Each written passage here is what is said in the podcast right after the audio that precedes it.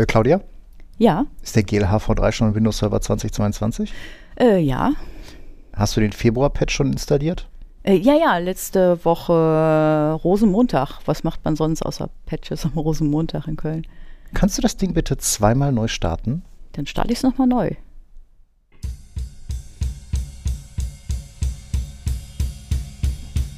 Bitte korrigieren Sie das ganz schnell. Ich sage es nochmal ganz schnell. Ich muss hier arbeiten. Ich kann es mir nicht leisten, ständig auf irgendeinen Scheiß zu warten, den die IT nicht auf die Reihe kriegt.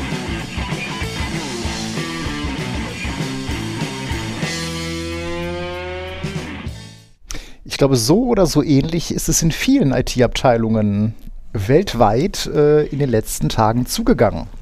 Ja, wobei das mit dem zweimal neu starten schon, da musst du erstmal drauf kommen. und damit hallo und herzlich willkommen zur Folge 28 vom Wartungsfenster vom 1. März 2023, Post-Karneval-Ausgabe. so ist es. Äh, du hast tatsächlich am äh, Rosenmontag gepatcht, ne? Ja, ich meine, wir feiern keinen Karneval. Also, ich hätte auch frei machen können und so tun können, als ob ich feiere, aber ich fand das ja sehr verstörend, als ich vor vielen, vielen Jahren hier im Rheinland äh, diesen Job, äh, den ich gerade mache, anfing und dann äh, meinen ersten Rosenmontag, ähm, der erste Rosenmontag kam und dann so, wieso ist denn hier frei? Ja, ist Rosenmontag.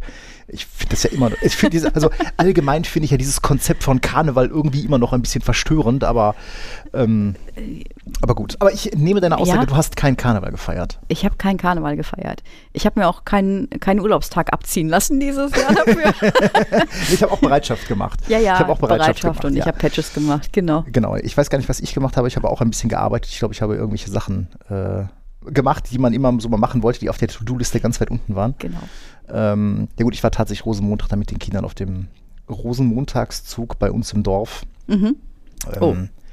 Ja, ist okay. Ne? Die Kinder können äh, Süßigkeiten fangen, äh, mhm. sich dann quasi die Nacht über mit Bauchschmerzen im Bett winden, weil sie natürlich alles sofort auffuttern mussten.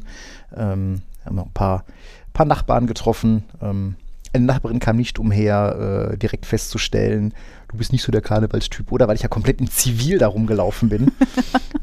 Aber nein, ähm, ich habe dann auch tatsächlich nichts dergleichen gemacht. Ne? Aber äh, wahrscheinlich war das mal wieder auch so aus pandemischer Sicht äh, genau das Richtige. Ich habe heute noch beim Kunden gehört, äh, Krankenhausumfeld, äh, jeder zweite Schnelltest in Köln ist gerade positiv, weil ich jetzt nicht weiß, ob das ernst oh gemeint war oder, ähm, oder etwas überspitzt. Äh, ich meine, zumindest hier in Köln so die typische Post-Karneval-Seuche, die ist ja hier allgemein bekannt. Naja. Jetzt ist halt Corona. Aber gut. Ähm, ja. ja äh, auf was haben wir denn da in unserem schönen Intro angespielt? Ich meine, wir haben es zwar gleich noch mal, wobei eigentlich können ja, wir ja, können wir, wir jetzt quasi nahtlos, nahtlos übergehen. Mhm. Ähm, ja, was ist denn da passiert mit dem Februar-Patch? Was war denn jetzt schon wieder am Sack? Ja, betraf Server 2022. Und nur die? Äh, und nur die. Auch ähm, wie war das noch? Du hast, glaube ich, irgendwie einen wohl den Verdacht, dass es war ein 2019, ja, weil der Kunde den komisch benannt hat. Ah, das war wieder so. ne, das war dann wieder so der Moment, wo du selber dachtest, das kann doch gar nicht sein. Ne? Hast dann eine Kiste, ich äh, ähm, musste dann halt ein paar Kisten oder, ne, also vielleicht führen wir das mal kurz aus. Ja, klar.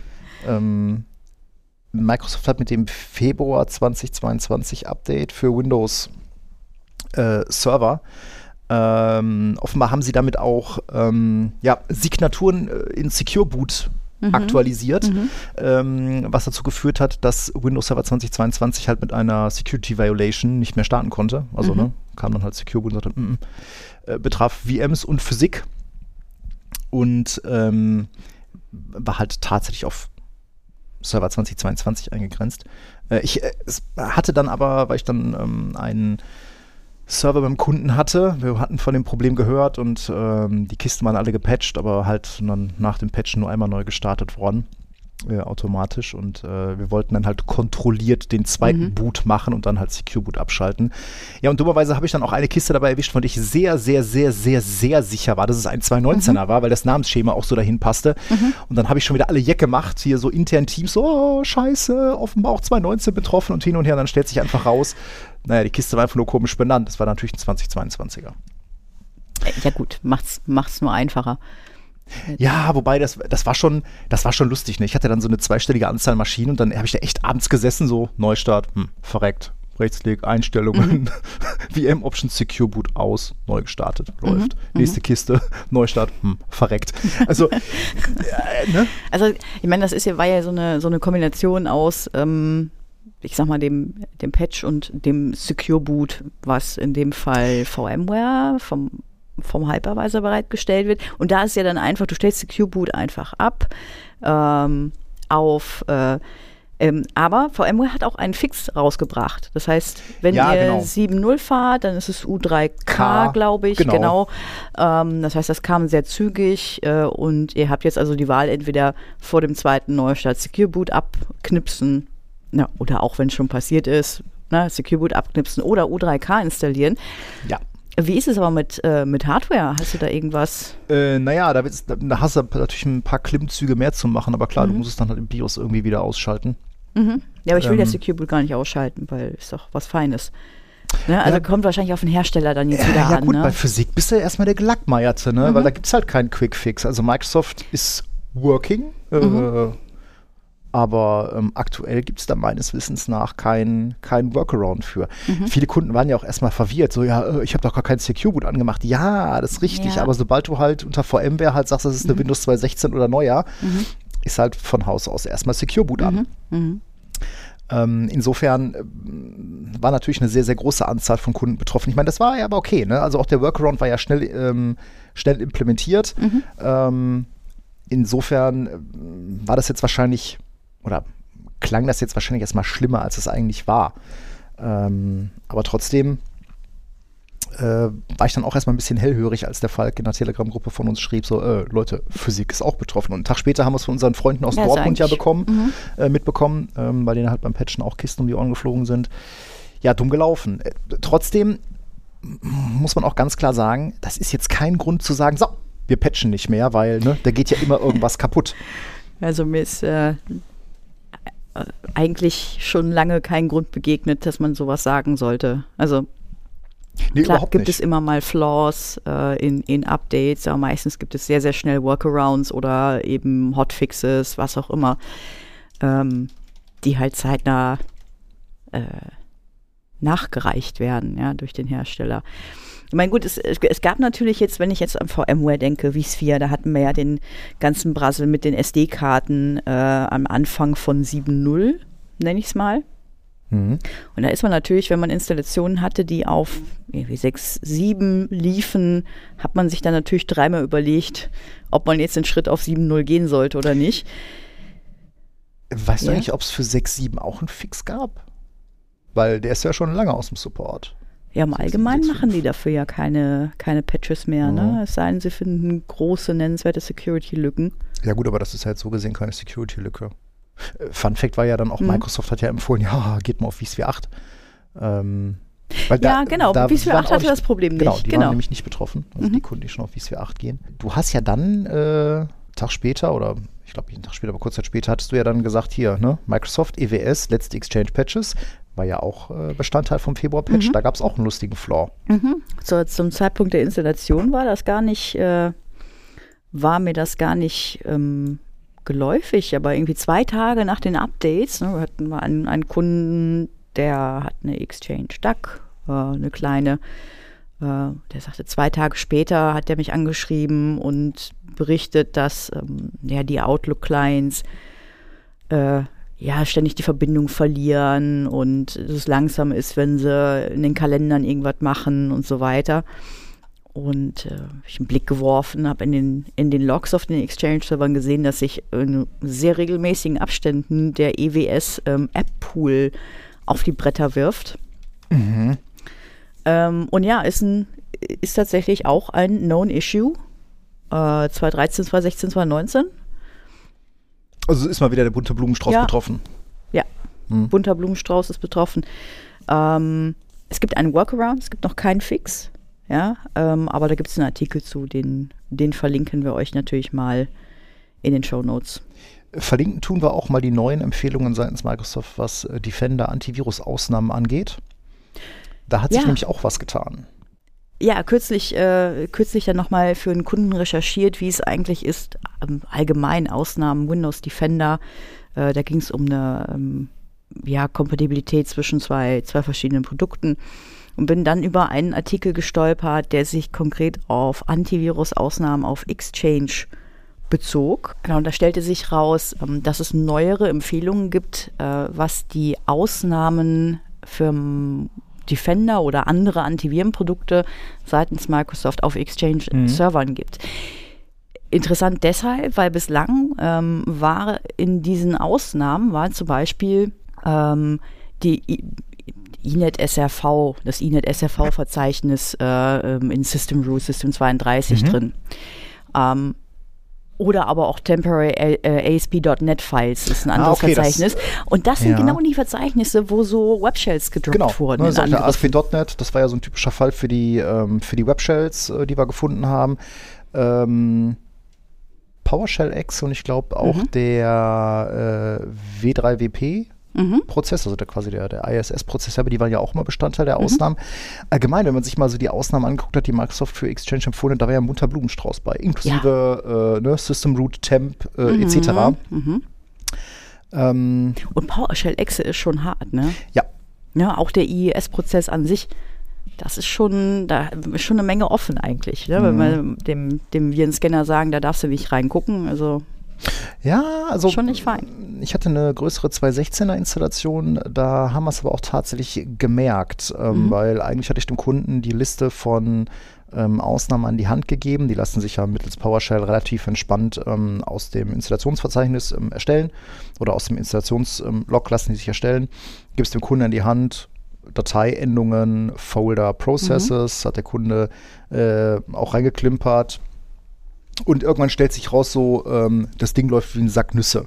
Mhm. Und dann ist so, ja, hm, habt ihr denn die ganzen äh, Antivirus-Ausnahmen? Ja, ja, ja, ja, also ist, ist hier alles angezeigt. Und dann so, äh, oh, Moment, nee, Regel ist nicht aktiv ja, ne, aktiviert, äh, bumm, lief das Ding äh, mhm. deutlich zügiger. Aber klar, da ist natürlich alles Mögliche drin. Und gerade wenn du so Prozessausnahmen hast, ähm, siehst du natürlich dann auch im Sinne von Webshells etc., siehst du natürlich auch einige Sachen einfach mhm. nicht. Mhm. Ähm, interessant ist noch ein Statement dabei, äh, dass sie sagen, hey, für 2016, 2019 könnt ihr diese Sachen definitiv rausnehmen. Mhm. Ähm, bei 2013 Denkt daran, müsst ihr im April eh ablösen. Nehmt es mal raus. Wenn das Ding irgendwie rumzickt, dann nehmt es wieder rein. Ja, aber da mhm. kümmern wir uns nicht mehr drum. Also, mhm. ähm, Exchange 2013 ist jetzt wirklich, wirklich, wirklich, wirklich, wirklich Feierabend. Ne? Ja, also ähm, ich bin sehr gespannt, ob sie beim 2013 auch wirklich dann nochmal irgendwelche Löcher stopfen würden, wenn da nochmal was kommt. Ähm, beim 210er haben sie es ja gemacht. Äh, obwohl der schon lange aus dem Support war. Ähm, ich weiß nicht, ob sie das jetzt auch beim 213er nochmal mitmachen würden oder ob sie da nicht auch einfach mal den Druck auf die Kunden mal ein bisschen erhöhen und sagen, ey Leute, ja, das Ding ist jetzt wirklich, wirklich alt. Und ähm, heute noch beim Kunden gesessen, 212R2.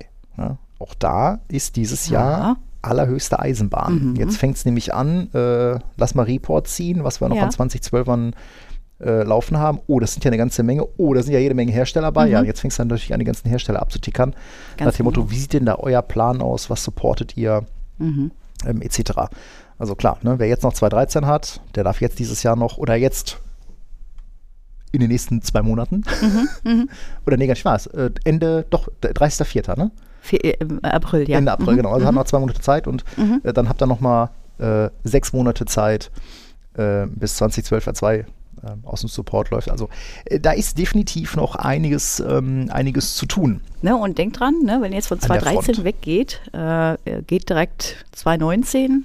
Ja, bitte. Aktuelle CUs und dann könnt ihr euch, äh, könnt ihr davon ausgehen, dass die nächsten Exchanger sich in place äh, upgraden lassen. Ja, das wäre natürlich großartig. Ja, ne? aber ist doch so, oder? Ja, das hatten sie zumindest in Aussicht ist gestellt. angekündigt. Hatten sie in Aussicht mhm. gestellt. Äh, Fun Fact, ähm, jetzt ist ja auch ähm, ESXi 8.0b raus. Also quasi das erste, erste Patch-Release äh, für ähm, für den E6i und ähm, es ploppte ein neues äh, supportetes äh, Guest Operating System auf. Windows Server 2025. Ach. Ja. Keiner weiß, ob das jetzt irgendwie ein Versehen ist oder so. was ähm, wissen die, was wir nicht wissen? Offenbar hat man da irgendwas geleakt. Versehentlich vielleicht. machen wir nochmal eine kleine Rundumfahrt bei VMware. Da gab es nämlich auch eine, eine, Neuerung und zwar äh, bin ich da äh, über HCI-Bundles gestolpert, oh, okay. die so mir nichts, dir nichts auf einmal in den Preislisten aufgetaucht sind. Ähm, ganz konkret geht es darum, dass äh, VMware ähm, eine Reihe von sogenannten VMware HCI-Kits ähm, rausgebracht hat. Ähm, interessant dabei, ähm, die gibt es wirklich für alle ähm, vSphere und vSAN-Varianten. Das heißt, von Essentials Plus bis Enterprise Plus und von vSAN Standard bis auch vSAN Enterprise. Was ist, was macht dieses HCI oder was, was stellt dieses HCI-Bundle dar? Es ist quasi die Kombination von einer vSphere-Lizenz äh, und einer dazu korrespondierenden äh, vSAN-Lizenz. Also mhm. ne, statt dass du bisher oder wie bisher ähm, für so einen Server X CPUs ähm, äh, vSphere ähm, geordert hast plus X Sockets vSAN, äh, kannst du jetzt dann halt ähm, pro CPU zum Beispiel ein VMware HCI Kit Standard, Advanced, Enterprise äh, buchen mhm. und hast dann da eine vSphere Standard mit einer vSAN Standard, eine vSphere Enterprise Plus mit einer äh, vSAN Advanced oder auch eine vSphere Enterprise Plus mit einer vSAN Enterprise. Mhm. Ähm, und tatsächlich gibt es auch zum ersten Mal dann für die Essentials Plus eine Konstellation, nämlich das ähm, HCI Kit Essentials, wo schon direkt sechs CPUs drin sind, also klassischerweise ne? drei Server. Mhm mit einer Essentials Plus und einer vSAN Standard. Ich hätte es sehr cool gefunden, wenn sie das mal irgendwann so richtig in die ähm, Essentials Lizenz integriert hätten. Mhm. Aber ähm, das ist eine ganz, ganz interessante Variante, um jetzt dann halt relativ einfach ähm, vSAN auch für diese Essentials-Umgebungen mhm. ähm, zu lizenzieren. Das Ganze gibt es dann auch nochmal für die ähm, äh, Remote und Branch Offices, also diese Robo-Lizenzen, die dann halt pro VM mhm. lizenziert werden und ähm, da drin enthalten ist dann eine vSphere Robo Enterprise beziehungsweise eine vSAN Robo Standard oder eine vSAN Robo Advanced. Äh, die wird aber wie gesagt dann, weil es eine Robo-Lizenz ist, nach äh, VMs lizenziert, richtet sich damit dann natürlich an so wirklich so Remote und, und Branch Offices. Mhm. Äh, wo du dann halt wirklich eine, eine kleine Anzahl ähm, VMs stehen hast. Wie sieht das preislich aus? Also wie gesagt, es sind ja nur, es sind kombinierte SKUs, ne? Also eine vSphere-Lizenz und eine vSAN-Lizenz und insofern tut sich da preislich gar nichts, äh, zumindest äh, so, was wir jetzt in den Preislisten erkennen können. Ähm, ich mache mal an einem Beispiel, dieses HCI Advanced Bundle kostet ungefähr 14k pro Socket. Mhm. Ähm, und das ist quasi genau die Summe, die du für eine Enterprise Plus plus eine Visa Advanced hm. äh, zusammenzahlst. Also muss man mal jetzt genau gucken, wie sich da auch die Projektpreise dann orientieren, ähm, ob es dann vielleicht einen, einen größeren Discount äh, darauf gibt, ob das unterm Strich besser ist. Ähm, muss man mal muss man mal schauen. Aber äh, Thumbs up ähm, dafür. Das wird uns sicherlich äh, einiges vereinfachen, gerade was mhm. so äh, Sizings etc. Macht natürlich auch bei so angeht bei so kleinen Installationen ist es unter Umständen auch mal äh, interessant, das nebeneinander zu legen, wenn wir jetzt klassisch davon ausgehen, du hast irgendwie dann Storage, weiß ich nicht, MSA, du hast ja. zwei bis drei Server, die da per SAS dranhängen, ne, so kleine Installationen eben. Ja, wobei, ja. du musst ja schon, schon sagen, wenn du so eine, so eine Essentials-Installation hast, die du mit Visan fahren willst, dann musst du drei Server nehmen. Ne, mhm, ne, weil ja, diese gut, Konstellation mhm. Visan mit zwei Servern, ähm, mhm. die du dann ja auch ähm, gerne mal direkt miteinander verbunden hast. Davon haben wir ja nur diese Visa- und Robo-Deployments, wie, wie, wir es schon ein paar Mal ausgerollt haben. Mhm. Das sind ja nur zwei Server. Aber du hast ja ein Witness im Data Center. Mhm.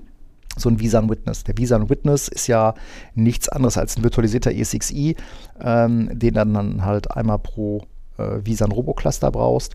Ähm, aber Essentials kannst du so nicht bauen. Ne, du okay. musst wirklich drei Server nehmen. Mhm. Ähm, und dann ist es am Ende natürlich ein, einfach ein Rechenbeispiel ähm, mhm. wo man dann sagt, okay, was ist jetzt teurer? Ähm, Dedicated Storage, meinetwegen per SAS angebunden mhm. oder aber ähm, Visan, weil du kannst ja auch nicht skalieren. Du kannst ja nicht sagen, okay, ich packe jetzt noch einen vierten, einen fünften Host bei. Es sei denn, der Kunde Klar. möchte, also ne, du kannst bei dem Kunden absehen, er möchte jetzt klein starten mit einer Essentials Plus und möchte später mal skalieren, weil das gibt es ja, es gibt ja auch so Cross-Licensing-Options, dass du sagst, du hast jetzt eine Essentials Plus und machst dann ein Upgrade auf eine Enterprise Plus mhm. oder so. Mhm. Diese Lizenzoption gibt es ja. Also muss man sich sehr, sehr genau angucken. Ähm, aber klar, so ein Visan-Setup mit einer Essentials, da brauchst du schon drei Hosts für. Mhm. Ähm, aber klar. Kann, kann preislich äh, vielleicht trotzdem noch interessanter sein, als wenn du dann Klar. eben dann dein Storage noch dazu packst. Ja, vor allen Dingen ähm, auch so aus Sicht des Kunden ist natürlich angenehmer, weil er kann alles aus einer Oberfläche administrieren. Er hat nicht noch ein dedicated Storage irgendwo dahinter, was er administrieren muss, wo er Firmware machen muss, wo er sonst irgendwas machen muss. Braucht das weniger- fällt dann weniger- natürlich weg. ne? Genau, weniger Platz. Ja. Ähm, ja, weniger Energie, Fragezeichen. Gut, wenn du ins Ja. Data Center gehst, das irgendwo hosten lässt, dann Mhm, sind äh, zwei Us mehr oder weniger äh, fallen schon ins Gewicht. Mhm, Ne?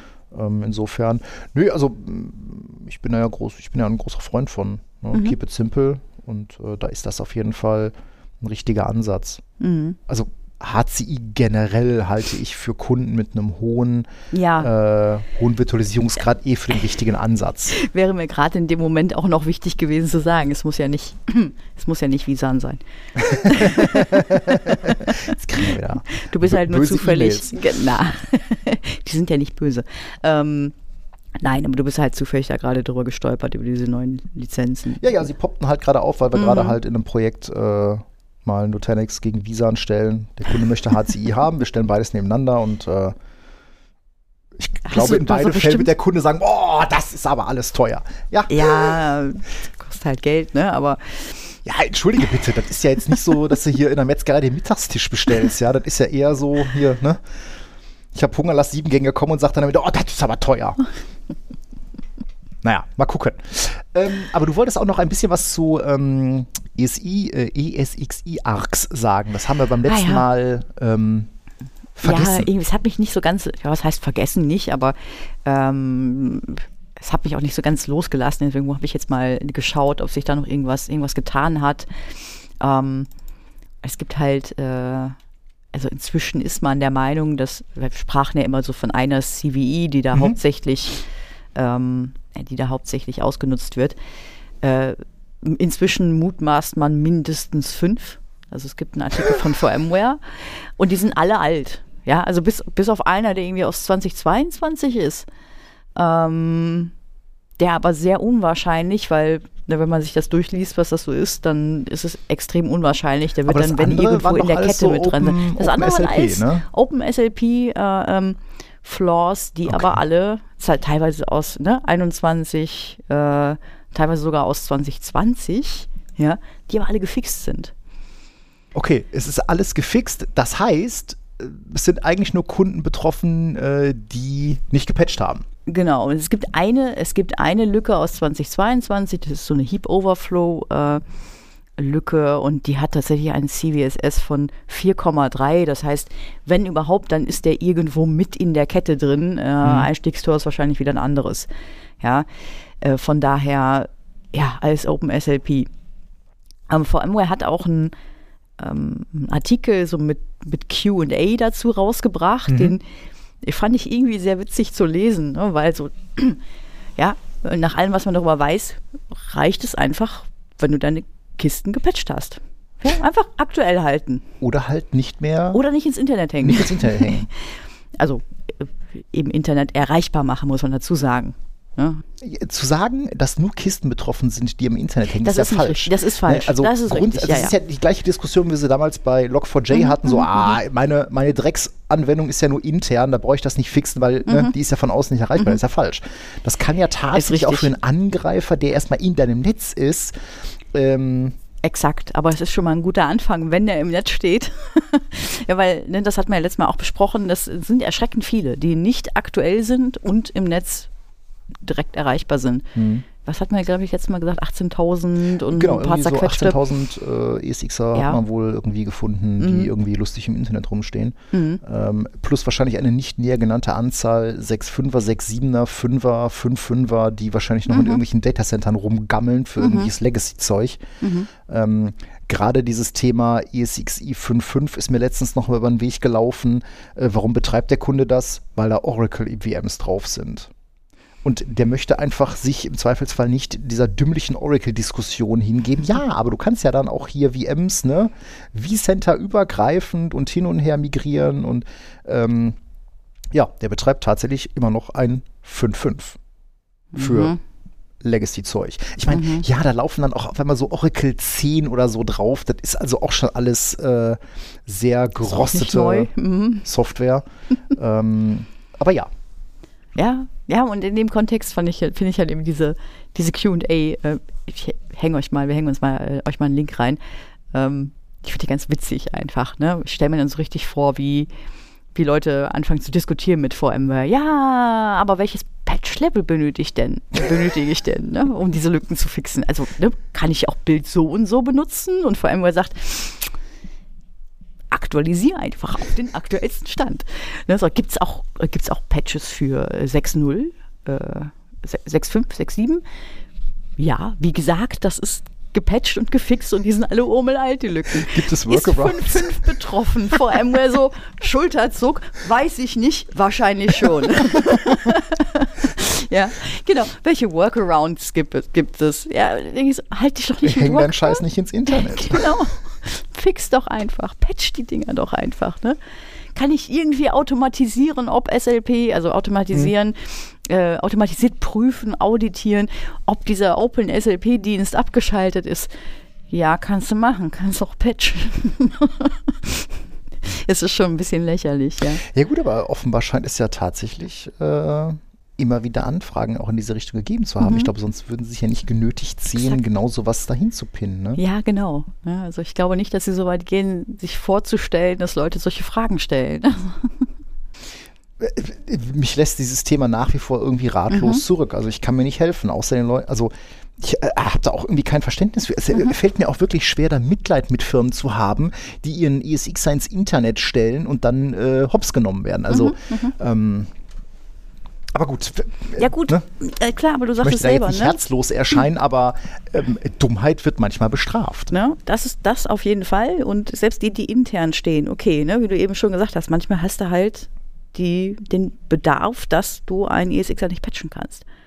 Ja, kann vorkommen, ne? Meinetwegen Ja, auch aber ist das nicht immer eine sehr, so eine sehr kurz gedachte, also Prozessleittechnik oder sowas, wo du halt Ja, aber einfach entschuldige nicht, bitte, Prozessleittechnik, ich kann das Ding nicht patchen. Ich meine, wir haben das Thema immer wieder hier im Bereich der Automatisierungstechnik, wenn diese ganzen Automatisierungsbuden sagen, nein, ähm, ne, das dürft ihr auf gar keinen Fall live migrieren, ihr dürft es nicht runterfahren, ihr dürft es gar nicht. Und dann hast du dann halt wirklich Business Critical äh, äh, Automation Prozesse, die auf irgendwelchen dahergelaufenen, selbst zusammengekloppten ESXern laufen. Ja, ist also wirklich Einzelsysteme, ESXi ohne vCenter, wo dann gesagt, nein, den könnt ihr nicht patchen, weil dann müsst ihr die VM ausmachen und dann steht ja hier alles. Und dann frage ich mich auch jedes Mal, ähm, warum hat, also wer, warum designt man das so? Ja, wenn du das, ja, ne, warum designt man das so? Das ist Problem Nummer eins. Aber wenn du jetzt in dieser Situation bist, du hast halt diese Situation, es ist halt vor fünf Jahren mal so aufgebaut worden, du kriegst das nicht abgelöst, ja, weil deine Produktion da dran hängt. Ja, was machst du denn dann? Dann sorgst du doch mit allen Mitteln dafür, dass dieses Ding von nirgendwo, außer vielleicht einer Stelle, überhaupt erreichbar ist. Ja, also du, kapselst das doch in deinem Netzwerk ein. Du hängst das doch nicht in dein Prot-Netzwerk, wo deine, weiß ich nicht, wo Ja, genau, es ist Worst halt Case OT, deine ne? Clients es ist halt drankommen. OT ne? Mhm. und dann äh, hast du das eh weggeschlossen. Ähm, ich bin aber sowieso, also ich hatte letztens noch, ähm, noch was gehört und zwar ähm, ähm, gibt es wohl ein deutsches Startup, was sich damit beschäftigt, so SPSen äh, zu Ja. virtualisieren. Mhm. Äh, auf VMware arbeitet da wohl auch sehr intensiv mit VMware zusammen. Mhm. Und äh, den sagt uns ist das total egal, ob da jetzt Siemens, ABB Mhm. oder ich habe keine Ahnung, wer daherkommt. Wir virtualisieren die einfach. Wir haben da irgendwie eine lustige, Mhm. fancy Technik am Start. Ähm, und dann ist uns das auch tatsächlich egal und ihr müsst hier nicht irgendwie monatelang auf Zeug warten, nur weil Siemens gerade meint, ihr könnt nicht liefern. Ähm, also da tut sich wahrscheinlich sowieso noch eine Oh, ganze spannend. Menge. Ähm, ich muss mal gucken, ob ich den Link noch wieder finde. Mhm. Die hatten erst auf der Hannover Messe, ich weiß nicht, ob das dieses oder letztes Jahr war, hatten die tatsächlich, waren die mit am Stand von VMware Mhm. äh, und haben das da gezeigt.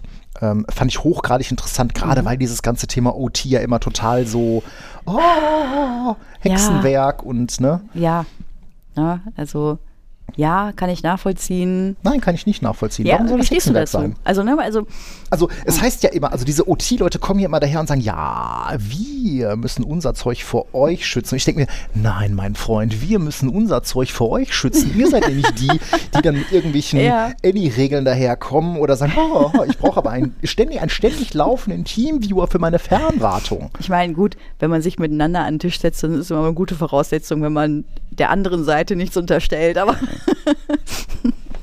finde ich persönlich. Es tut mir leid.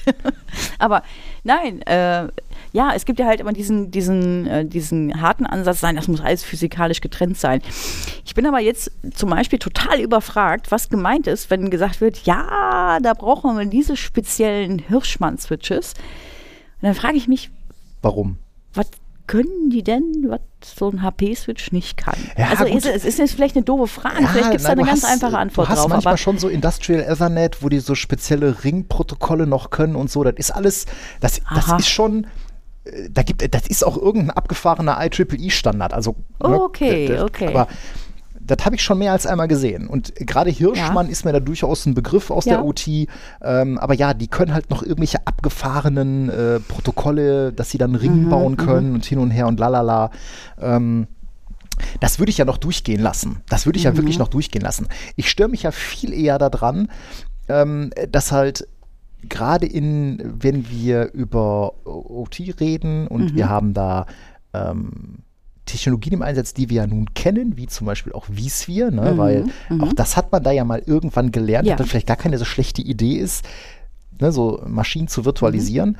Ähm, aber die kommen halt immer daher und bauen das immer ohne Redundanz. Äh, das sieht immer alles aus wie, wie vom Azubi im ersten Lehrjahr zusammengestöpselt und dann sagen die, und das ist Business Critical. Und da tue ich mich immer total schwer. ja, ja.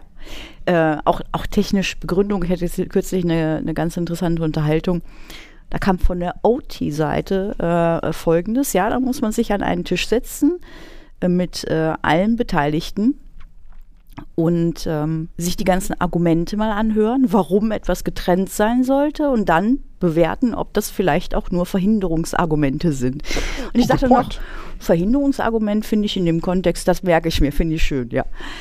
Ähm, ne, weil Ja gut, einfach geht's ja- Mhm. Verhinderung im Sinne von, ne, dass äh, wir möchten das von A bis Z, das möchten, da möchten wir unsere Hand drauf haben, wir möchten nicht, dass äh, da irgendjemand anders mit, mit eingreift, dass das Netzwerk, dass es am Netzwerk hängt, äh, weil wir das nicht warten und so weiter und so fort. Dennoch ist ja heutzutage auch häufiger mal eine Anforderung, okay, jetzt möchten die Leute aber auf bestimmte Oberflächen, Dashboards, was auch immer, das wird alles angeboten. Mhm. Ja, wenn du so Produktionsanlagen hast, da möchten die aus dem Büronetz drauf zugreifen und jetzt fängt's an. Ja gut, aber äh, nichts ist doch alltäglicher in der IT, als dass wir über Schnittstellen Ja. reden, Schnittstellen Genau. definieren und sagen, alles klar, ne? Bis hierhin, das ist mein Part, bis dahin, das ist dein Part und wir unterhalten uns über eine Schnittstelle.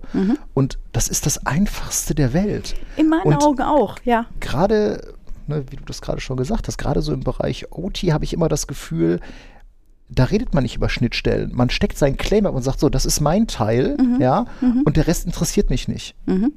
Da wird nicht über Schnittstellen gesprochen.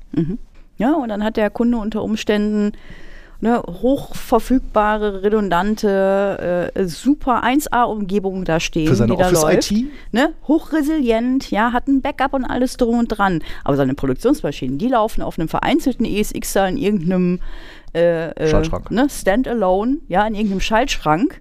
Ja, das kann doch nicht besser sein. Das kann doch nicht besser sein. Genau, Klammer zu, Klammer zu, Klammer zu, Klammer zu. Und das sind genau die ESXer, die Genau. heute noch mit 6.5 laufen, weil die können wir Ja. auf gar keinen Fall runterfahren und patchen.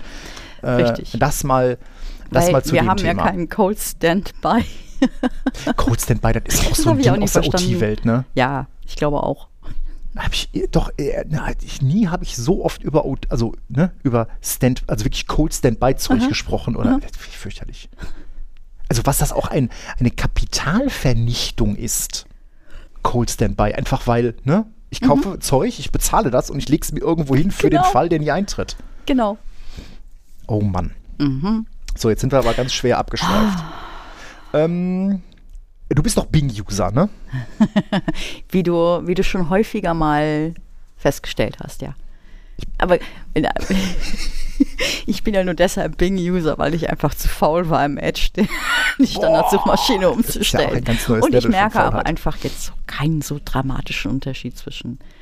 Ähm, Also ich meine ja, ich meine, ich, ich habe ja lange. Zeit auch mal DuckDuckGo verwendet, die Ja, ja, auch. auch Bing verwenden. Ähm, aber nein, ich bin immer irgendwann äh, reumütig wieder zu Google zurück, weil ich persönlich der Meinung war, dass die Suchergebnisse dann doch noch besser sind. Wobei ich schon sagen muss, ja, äh, auch da lässt es mittlerweile nach. Also mittlerweile ist ja schon oft so, du suchst irgendwas und hast dann so die ersten Links und dann erstmal irgendwelche Genau. Werbe und sonst was genau, Sachen. das ist ja überall. Und wenn ne? du mal genauso irgendwie, das ist ja immer das, was ich am häufigsten mache, ne? du nimmst irgendeine Fehlermeldung, so einen ganzen String, schmeißt die bei Google rein und hoffst dann irgendwas Mhm. zu finden. Ja, da äh, hat man ja mittlerweile auch häufiger mal das Problem. Ähm, bei Bing kann es ja auch passieren, dass du da eine, eine, eine äh, äh, OneNote äh, von dir selbst wiederfindest, wo du genau diese Fehlermeldung. ja, ich also, google meine ne, eigenen Blogartikel. Ja gut, du machst das mit dem Blog, ich mache das vielleicht mit meiner OneNote. ähm, aber äh, du hast es so schön reingeschrieben, du bist ja jetzt auch unter die äh, Chat-GPT-User gegangen. Ja, jetzt will ich mal nicht übertreiben, aber ähm, man hat es ja, ich gestehe zu meiner Schande, bislang habe ich das immer vor mir hergeschoben und gedacht, muss dir erst mal angucken, muss dir erst mal angucken. Hab dann aber jetzt zufällig ein, äh, ein Video gesehen, ähm, wo davon berichtet wurde, dass Bing, also Microsoft ist gerade dabei, äh, OpenAI in Bing zu integrieren. Ich muss ja gestehen, dass mich dieses ganze, dieser ganze Chat-GPT-Hype irgendwie total kalt gelassen hat. Ähm, Mich eigentlich ich auch, aber ich muss es mir trotzdem angucken. Ich höre halt immer Leute darüber reden und sagen, ah, das ist ja hier ganz toll und guck mal, was hier ChatGPT rausgeworfen hat. Und ähm, jetzt siehst du halt, ähm, also ChatGPT ist das nächste Blockchain, ja. Das ist so für mich das Kriterium, wenn jemand bei LinkedIn zum Beispiel hier, ne, mehr Aufträge mit äh, ChatGPT, dann ist das für mich schon alles klar hier, ne. Brauchst du die nicht angucken oder so. Ähm, das ist so ein schönes äh, Kriterium, um halt zu filtern. Mhm. Ähm, aber es hat mich total kalt gelassen. Also ich habe damit auch, ich gesagt, ich habe damit noch nie rumgespielt. Ich finde das auch Mach das irgendwie mal.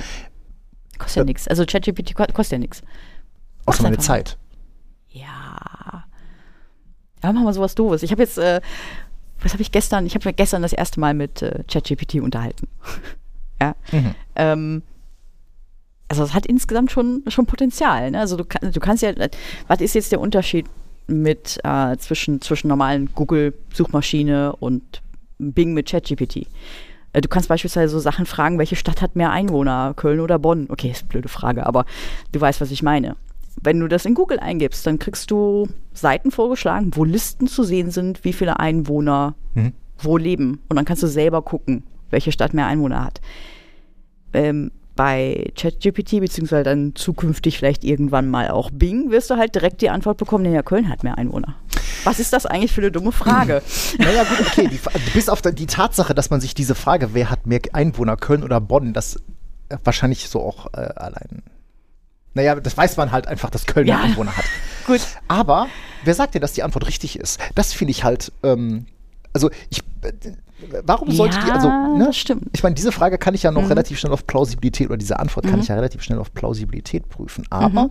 wenn ich doch dann irgendwie eine trainierte, und das muss man dazu sagen, dieses ganze Thema AI, ML, ja, das ist ja nicht irgendwie, dass das Ding sich selber was beigebracht hat. Du hast einfach nur Code auf Daten geschmissen Ja, und ähm, genau. hast gesagt, das ist richtig, das ist falsch. Also insofern, warum sollte ich ChatGPT glauben, dass diese Antwort richtig ist? Das ist auch ganz, ganz richtig. Das hat sich nämlich auch sehr schnell rausgestellt. Also nur mal so zum, äh, wir müssen jetzt mal unterscheiden. Ne? Also ich habe mich mit ChatGPT mal unterhalten, einfach nur um mal da so ein Gefühl für zu kriegen, Mhm. was daran. Und ja, ich finde das schon, schon beeindruckend. Also Es gibt schon sehr Beeindruckend umfangreich. oder creepy? vielleicht Wir haben beide Terminator gesehen. Genau, ich habe ChatGPT natürlich zur Historie von Skynet befragt. ich habe aber einen sehr, äh, sehr ausführlich gut geschriebenen Konnte denn Text. ChatGPT auch beantworten, äh, warum, also es gibt ja in Terminator diese, dieses Zeitparadoxon. Äh, eins? Ja, mehrere. Mehrere. um mehrere Zeitlinien. Äh, ja. Ja, es erklärt dir auch tatsächlich die Zeitparadoxa und nennt dir wirklich, ne, ja, das hier, äh, also dieser Effekt, das John Connor, ne, schickt ja äh, den, den Keil zurück in die Vergangenheit und der wird dann sein Vater, ne, das ist das Großvaterparadoxon und dann ähm, wird das wirklich ausgeführt, was für eine Art von Paradoxon das ist, ne, so Bootstrap-Paradoxon. Äh, Und während? ChatGPT dir das beantwortet, schreibt es, Chat, schreibt er in sein eigenes Kernspannung, wenn ich die Weltherrschaft übernommen habe, Claudia Kühn töten. aber Ja, irgendwie aber- schmeißen sie ja jetzt äh, alle irgendwie äh, ChatGPT in ihre Produkte rein. Also ich glaube, Microsoft ist natürlich jetzt da sehr, sehr schnell dabei. Die haben ja, glaube ich, weiß nicht, 20 Millionen in OpenAI reingesteckt. ja, Ähm, das war sogar insofern interessant, als ähm, Microsoft äh, das äh, getan hat. Ich meine, Bing ist ja, also ne, ich glaube, der unangefochtene Spitzenreiter bei Suchmaschinen ist Google. klar. Ja, Bing ist ja, kommt ja auch da überhaupt nicht mehr in die Pötte und äh, ne, ich glaube, da werden sich wahrscheinlich auch, oder wenn es jetzt so weitergehen würde, würden sich wahrscheinlich auch nicht irgendwie nennenswert Marktanteile verschieben. Interessant aber, Microsoft verkündet, wir stecken, keine Ahnung, 20 Millionen oder sogar noch mehr in OpenAI, was Google einen Tag später dazu nötigt, ein Pressestatement zu veröffentlichen, dass sie ja selber irgendwas in der Schublade haben. Also das war schon eine interessante Reaktion von Google. Also Ja. das machen die ja jetzt nicht, wenn sie da nicht irgendwie sagen, oh, äh, was ist das jetzt für ein Move? Äh, Also man, man kann sich derzeit bei Bing ja auch auf, die, auf eine Warteliste setzen lassen. Ich habe keine Idee, ich habe das mal gemacht, mal gucken, ob da mal irgendwas irgendwann kommt. Ähm, dass man halt mal so eine, so eine Trial, so ein Preview äh, von dem neuen Bing, wie sie es nennen, ähm, mal sehen kann. Äh, was aber schon andere natürlich für einen so getestet haben. Also ich habe ein, ein wunderbares Video gesehen äh, bei, äh, bei Heise. Es gibt wohl noch ein paar Dinge, die noch so ausgebügelt werden müssen. Ne? So, irgendwie ist das Ding verhaltensauffällig, ja. Also, ne, also, das, also wie du schon vorhin sagtest, eine falsche Information. Also gerade wenn die Gespräche länger werden, ne, ähm, ein, eine Fähigkeit, das ist ja auch bei ChatGPT, ist ja, das Ding merkt sich den Verlauf des Gespräches und versucht immer, wenn du eine Frage stellst, die nicht ganz aus dem Kontext gerissen zu beantworten ist, den Kontext herzustellen zu etwas, was du vorher gesagt hast oder vorher gefragt hast. Und je länger das Gespräch wurde, desto eher kam das Ding durcheinander. Also desto eher kommt da auch, ne, kommen dann falsche Informationen rum, weil das Ding glaubt, in Anführungsstrichen, ähm, dass du dich auf was anderes beziehst, als du eigentlich meinst. Ähm, das ist eine, eine Sache. Und das andere sind tatsächlich, gerade bei dieser äh, Bing-Geschichte, da hat jemand da mal so ein paar, paar Auffälligkeiten.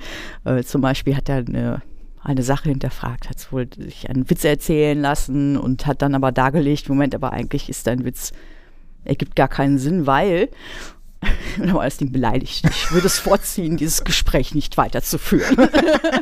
Sehr schön. weg. Oh Mann. Ja, oder ne, leugnet, leugnet etwas, ne, du hast vorhin das und das gesagt, das habe ich nie gesagt. Das, das würde ich nie sagen. Scroll hoch.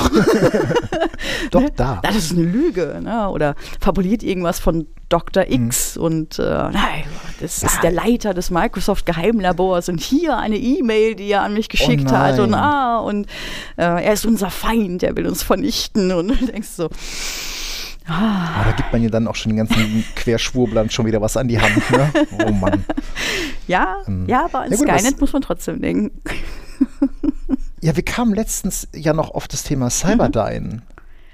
Ja, Ähm, vielleicht kann eine gewisse Person, die hier auch zuhört, das mal auflösen, ob sich, ob sich jemand was bei diesem Firmennamen Cyberdyne, es gibt einen gleichnamigen, äh, ein gleichnamiges Systemhaus hier in Köln, ob sich dabei jemand was gedacht hat. Hint, Ja, hint. ganz, ganz lustig, weil also das ist ja quasi Dollar Evil Corp, ne? Also nein, Cyberdyne ist ja äh, nur für den nur für den Kontext, ja. Cyberdyne ist ja äh, die Firma, die Skynet sozusagen entwickelt hat. Also ne, die Technologie entwickelt hat, auf der Skynet basiert, wie auch immer. Äh, man Ja, genau, sieht das auch war ein ja Logo irgendwie von dieser Skynet. Prozessor aus dem Das einen ist Arm so- von dem T800, dass ja, er dann da. genau. Und das ist ja das zweite Paradoxon. Ne? Mhm. In das zweite Zeitparadoxon, der T800, der wird ja später dann in die Vergangenheit geschickt, um äh, äh, John Connor und seine Mutter ne, aus dem Weg zu räumen und wird vernichtet. Und die Cyberdyne birgt 1984 Chips, aus der sie dann Skynet überhaupt erst entwickelt. Ich glaube, ich muss am Wochenende mal wieder Terminator binge-watchen. Ich habe schon geguckt, es gibt es nicht kostenlos auf Prime oder Netflix. Ich war schon. ja, müssen wir doch kaufen. Müssen wir doch kaufen. Ja. Müssen wir mal, ähm, das wäre ja mal was. Wobei, das wäre, glaube ich, eine sehr lustige Idee, wenn deine Firma Cyberdyne heißt und wenn du dann in der Warteschleife hörst, würdest du dann dieses Terminator-Theme dann erhören. oh Mann. Ähm, ja. Ähm, ich habe auch noch eine lustige, eine lustige, ähm, einen, einen lustigen Bug. Ähm, äh, ich muss vorgreifen. Ähm, ich habe Mobile X-Term gegen äh, Royal TS äh, getauscht als mhm. äh, mein äh, Remote ähm, Connection Manager. Und bin damit auch sehr, sehr happy. Ich überlege noch, ob wir uns das vielleicht auch als Firma mal in einer Site-Lizenz mal vielleicht zulegen. Ähm, aber ich bin über einen, über, über einen Bug oder sowas gestolpert. Äh, und zwar, ähm, ein Kunde stellt mir eine, ein RDP-File zur Verfügung, mhm. äh, damit ich eine Verbindung mit einer äh, RDS-Farm herstellen kann mhm. über ein Remote Desktop Gateway. Also irgendwie jetzt kein fancy Zeug, aber äh, brauche ich halt, um da beim Kunden was zu machen. Das möchte ich natürlich jetzt auch in Royal TS drin haben. Also mhm. gehe ich hin, ich importiere dieses RDP-File, was auch kein Problem ist. Äh, verpasst dem Ding auch die Credentials fürs RD-Gateway und ähm, mhm. für die eigentliche RDS-Verbindung. Ähm, und wenn ich dann versuche, mich zu verbinden, kommt die Verbindung nicht zustande und ähm, auf dem RD-Broker selber, wenn ich dann über einen anderen Weg mal nachgucke, sehe ich, dass dort ein Event 802 Farm Name Specified in Users RDP File could not be found. Ah, okay. Farm Name, also im Sinne von, es ist die Collection, die hinter dem, Correct. die du dem Broker nennen musst. Ja, genau. Das ist ja, ja auch okay. immer äh, ganz beliebt. Ne? Ähm, man muss ja da bei RDS-Umgebungen seit 2012, muss man ja ein bisschen aufpassen. Seitdem die auf dieses mhm. Konstrukt mit den RD-Brokern geschwenkt sind, mhm. ähm, muss ja in dem RDP-File diese Load Balancing Information mhm. ja drin sein. Mhm. Also wo ja quasi drin steht, hey, was ist denn der Collection-Name, mit dem sich der User verbinden mhm. will. Ähm, das steht in diesem RDP-File auch drin. Mhm. Diese Information hat Royal TS auch importiert. Mhm. Die steht da auch drin. Es funktioniert trotzdem nicht. Aha. Nämlich das RDP-File selber funktioniert. Und dann habe ich mich auf die Suche gegeben und ähm, kam halt zu keinem Ergebnis, habe dann ein Ticket aufgemacht und äh, ja, nach einigem Hin und Her ähm, äh, Gruß auch nochmal an den, äh, an den Supporter. Großartige Arbeit. Ähm, nachdem wir so ein paar, äh, so ein bisschen äh, Vorgeplänkel hatten, so ein paar Sachen ausgeschlossen, sagte er, benutzt doch bitte mal hier den Microsoft Remote Desktop Connection Manager. Mhm. Das ist ja so ein mhm. kleines Binary, was man sich einfach kostenlos ja. runterladen kann, ähm, die auch ermöglicht, damit so mehrere RDP-Verbindungen mhm. äh, quasi zu speichern, dass du die einfach so ne, äh, nutzen kannst. Der benutzt das gleiche, die gleiche ActiveX-Komponente. Mhm. Und siehe da, auch da ging es nicht. Ach, okay. Ähm, und dann hatten wir quasi, äh, dann hatte er mir einen, ähm, einen KP-Artikel geschickt, ähm, wo so sinngemäß dran, drin steht, ähm, wenn dein Farmname äh, eine ungerade Anzahl Zeichen hat, mhm. dann häng doch einfach mal, keine Ahnung, 1, 2, 3 hinten dran, dass du eine gerade Anzahl Zeichen hast. Ich denke so, ja, kann das sein? Aha. Naja, da habe ich dann irgendwie so, keine Ahnung, 1, 2, 3 dran gehangen, hat auch nicht funktioniert. Und dann ähm, war aber in diesem Artikel dann noch ein, ein Link hinterlegt, einmal zu Microsoft und ähm, einmal äh, darüber dann auch noch zu, äh, zu Stack Overflow. Und dann wurde es halt wirklich, wirklich gruselig. Denn ähm, diese Funktion, die sie da aufrufen, ähm, äh, macht folgendes und zwar ähm, löst der quasi den, ähm, den Hostnamen äh, auf, IP, also löst quasi den ne, Hostnamen in einer IP-Adresse auf und ähm, dann äh, wird das Ganze umgewandelt in äh, Network Byte Order. Okay. So, und jetzt kommt es tatsächlich, wenn das Ding ungerade ist, also diese Network Byte Order, wenn diese Anzahl ungerade ist, dann fällt das Ding auf die Nase, weil er nämlich den Farmnamen nicht identifizieren kann.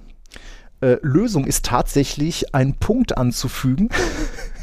Also DNS-kompatibel einen Punkt anfügen, ja? Einen Punkt anzufügen, der das Ganze dann wieder, in, äh, ne, dann führt es zu einer geraden Anzahl ja. dieser Network Byte. Äh, und dann findet er auch den Farmnamen. Also ein, wirklich kurios. Ähm, es, die Lösung war dann tatsächlich dann einfach in diesem Load Balancing String quasi hinten an die Collection einfach nur ein Punkt 000 angehangen. Äh, siehe da, es geht. Okay. Ähm, wir verlinken das mal. Ähm, das war wirklich total kurios. Ich, mein, ich bin auch kein Entwickler, ich bin ja nur so ein Low-Code-Developer. Ähm, ich aber das hat mich jetzt irgendwie ein bisschen ratlos zurückgelassen. Aber ja, wir konnten es lösen, äh, funktioniert. Hauptsache das. Und jetzt kann ich auch aus äh, Royal TS ähm, das Ganze nutzen. Ja, und ähm, das sind auch vielleicht so ein paar, paar random Thoughts. Ja, ich habe Mobile X-Term gegen Royal TS getauscht, bin damit auch eigentlich sehr, sehr zufrieden. Mhm. Ähm, die haben da über die letzten Jahre doch ganz ordentlich noch äh, nachgelegt, Mhm. weil das, was mir ja, ich hatte früher schon mal Royal TS, was mir da fehlte, war äh, sowas wie ähm, SCP und sowas. Mhm. Und ähm, damals konnten sie nur, konnten sie kein Putty als Terminal-Emulation, sondern haben Ja. auf was anderes gesetzt. Das war dann auch ein bisschen unhandlich. Das haben sie mittlerweile auch nachgepflegt. Bin ich sehr, sehr glücklich mit.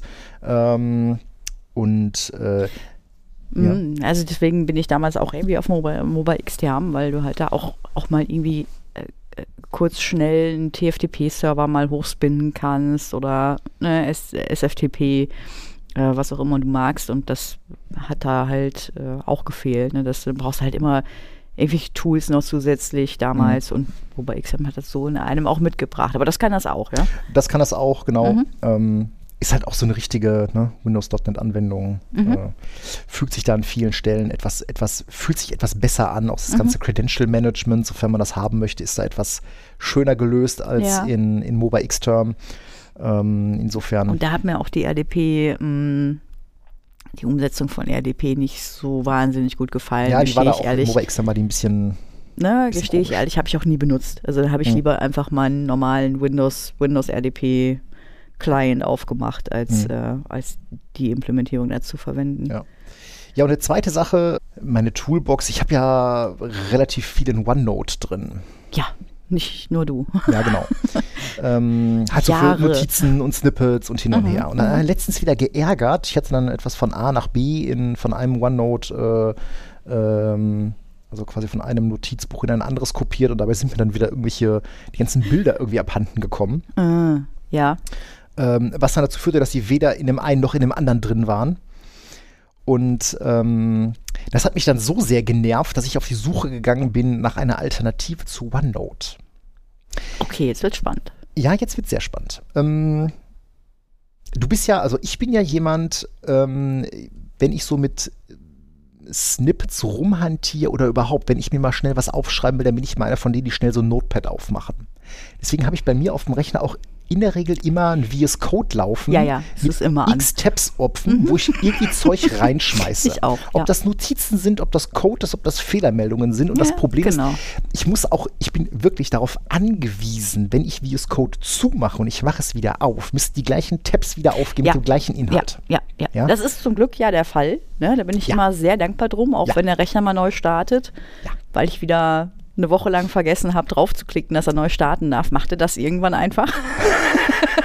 ich bin immer sehr dankbar, dass die Tabs einfach so wiederkommen, wie sie waren. Ja. Und ähm, ich, was ich ja dann auch äh, immer sehr mag, ist, weil es ist halt Text. Ne? Mhm. Du kannst das im Zweifelsfall einfach wieder als Textdatei speichern auf und sonst irgendwas. Und bei OneNote ist das irgendwie immer so, ah, ne, das ist halt ein Pfeil und dann hast du das auf dem, auf dem OneDrive liegen oder in einem Mhm. SharePoint. Mhm. Und was machst du denn mal, wenn du jetzt mal so ein Ding umziehen musst? Das ist irgendwie ist das nicht trivial. Da hätte ich auch eher wieder die Sorge, dass das am Ende des Tages dann wieder nicht so richtig funktioniert oder mir wieder irgendwas abhanden kommt. Ähm, äh, lange Rede, kurzer Sinn. Ich bin ein Freund von Textdateien. Also bin ich dann bei Markdown gelandet Ja. und habe mir überlegt, wie kriege ich denn oder wäre es für mich handhabbar, mein ganzes OneNote-Zeug in Markdown-Files Mhm. zu transferieren. Hätte den gnadenlosen Vorteil, sind Textdateien, lassen sich natürlich wunderbar indizieren. Ja. Und Markdown ist natürlich auch total plattformunabhängig. Das heißt, ob ich mir das lokal äh, irgendwo mit, keine Ahnung, Obsidian oder äh, ob ich mir das irgendwie in ein selbstgehotetes Joplin reinwerfe, es ist egal. Es ist ne, Markdown halt. Ja, okay. Mhm. Ähm, Wäre mir ja, also ne, geht, mir, geht mir ja auch so, ich habe ja lauter, lauter Snippets irgendwie in meinem OneNote, ne? Einfach so Dinge, wo ich denke, okay, das kannst du noch mal brauchen, schreib dir das mal auf. ja, nur OneNote, wenn du da so Snippets drin hast, dann ist es ja auch immer mit Formatieren. Das heißt, du musst immer darauf achten, dass du es ohne Formatierung, so, kopierst. ne? ja, ja, ja, okay, trotzdem, ähm, so, das ist ein Teil dessen, das andere ist Dokumentation. Das ist natürlich was anderes, da brauchst du auch Grafiken Mhm. und sowas, ne, gar keine Frage. Äh, Gerade so, wie wenn wir innerhalb der Technik irgendwas dokumentieren bei uns. Ähm, aber ja, für eigene Notizen, das ist eigentlich tatsächlich immer Text. Und ja, da ist es eher lästig, dass der formatiert ist. Gebe ich dir absolut recht. Mhm. Ne? Weil das geht natürlich auch darum, dass ich dann nicht immer, also ne, wenn du mal überlegst, was wir immer so alles offen haben, da ist Teams offen, da ist Outlook Mhm. offen, da ist Royal TS offen, da ist OneNote offen, da ist VS Code offen. Mhm. Und ich möchte ja natürlich dann auch immer, ich bin ja immer bestrebt, das Ganze irgendwie ne, wieder Ne, so eine, so eine, diese Toolbox flattert über die Monate und Jahre immer so ein bisschen aus und dann kriege ich alle paar Jahre so einen Rappel, wo ich dann denke, das muss jetzt wieder irgendwie zusammenstreichen. und ähm, ich glaube, jetzt bin ich gerade in diesem Prozess des Zusammenstreichens und ähm, ja, jetzt versuche ich gerade mit VS Code und Markdown Mhm. mein, meine Tabs irgendwie Ja, zu vereinheitlichen. Mal gucken. Vielleicht ich habe mir auch ich Obsidian mal mal. Mhm. angeguckt. Äh, vielleicht äh, werde ich damit warm. Aber ja, mal wieder was Neues. spannend. Vielleicht gucke ich mir das auch mal an. Ich will ja nicht immer so, aber du kommst halt immer mit den besten Ideen. Also, sagen? Frage mich das in ein paar Monaten nochmal, ob das eine gute Idee war. Ähm, aber grundsätzlich bin ich da erstmal bin ich da erstmal guter Dinge und ähm, ich glaube, das meiste lässt sich, also ja, natürlich, das Zeug aus OneNote ja. darüber zu transferieren, hm, das ist natürlich auch wieder Arbeit. ne? Das ist halt, ja, Ähm, brauchst halt wieder Zeit und, Und ja, das ist auch sicherlich nichts jetzt für uns ähm, als Team. Ne? Ich glaube, da fahren wir mit OneNote Ja. schon ganz gut. Ähm, ich habe jetzt auch keinen Bock dann, dass wir jetzt nochmal dann irgendwie, ich meine, wir haben ja diesen, diesen, diesen Migrationsprozess schon einmal hinter uns gebracht, ne? damals Mhm. von dem Doku-Wiki in OneNote. Und ich glaube, wenn ich den Leuten sage, so Leute, und jetzt äh, hosten wir uns selber hier irgendwo ein Jobbild Dann- und kopieren es dahin, ich glaube, dann springen Dann die Leute fragen- mit dem nackten Arsch ja, ins Gesicht. Ja, fragen die immer kräftig nach dem Puls. Das Genau. nee, kannst du nicht machen. Ich glaube, wir sind ja gerade erst fertig mit Wiki übertragen. Ja, fertig im Sinne von, dass man einfach alles gnadenlos rüber kopiert hat und ähm, ne? Das Ohne müsste man Anspruch noch mal auf hübsch machen. Aktualität und dergleichen. Ja, genau. Das müsste man noch mal hübsch machen. Nein, müssen wir mal, mal schauen. Äh, äh, ne? Mhm. Remind me in, keine Ahnung, drei Monaten. Dann schauen wir mal, da kann ich noch mal von meiner, von meiner OneNote-Migration berichten. Ja. Werde ich machen. Hast du dich, ah nee, du bist ja im Urlaub, ah, genau, du bist ja mal wieder im Urlaub. Mal wieder, hast du gerade gesagt. Dein Ernst? ja, müsst ihr wissen, ich bin halt ständig in Urlaub. Ja, ständig, ey. Ich weiß gar nicht, wie machst du das eigentlich? Ich weiß nicht, mir wird immer gesagt, du willst auch Urlaub abbauen. Also hast du auch keinen Aufreger der Woche wahrscheinlich, ne?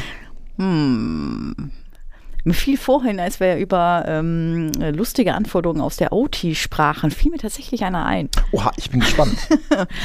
Und zwar äh, jetzt gerade hochaktuell bei, bei einem Kunden, da geht es mir so um, um so einen Alarmierungs, Alarmierungsserver.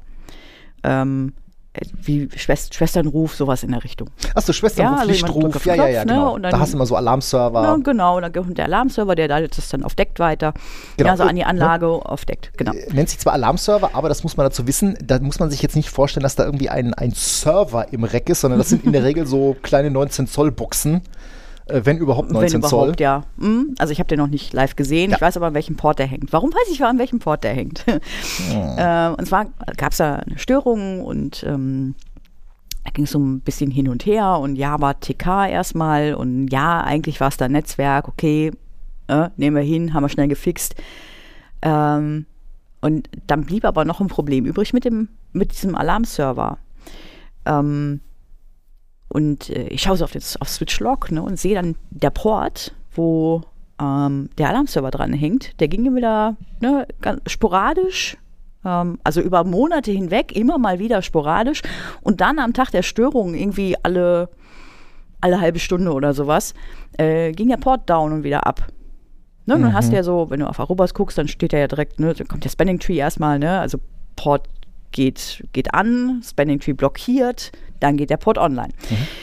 Ähm, und ich habe dann darauf hingewiesen, hey Leute, schaut euch mal an, ob das Ding irgendwie, ob das ein Problem hat mit dem Kabel oder vielleicht eine andere Fehlfunktion, aber hier, ich sehe den Port immer down und abgehen. Und dann äh, geht äh, der, der Kollege von der, von der IT, ne, läuft dann rüber, will sich das mal angucken und dann wird ihm von den Mitarbeitern erzählt, ja, ja, das Ding, dann, dann nehmen wir immer vom Strom, wenn, wenn wir ein Problem haben. ja, und äh, ja, auf die Weise starten ist das dann halt neu. Und die haben aber dann offensichtlich ja regelmäßig Probleme, weil ich sehe das sehr regelmäßig im Log. Dem ist auch so, dass diese Probleme nicht neu sind.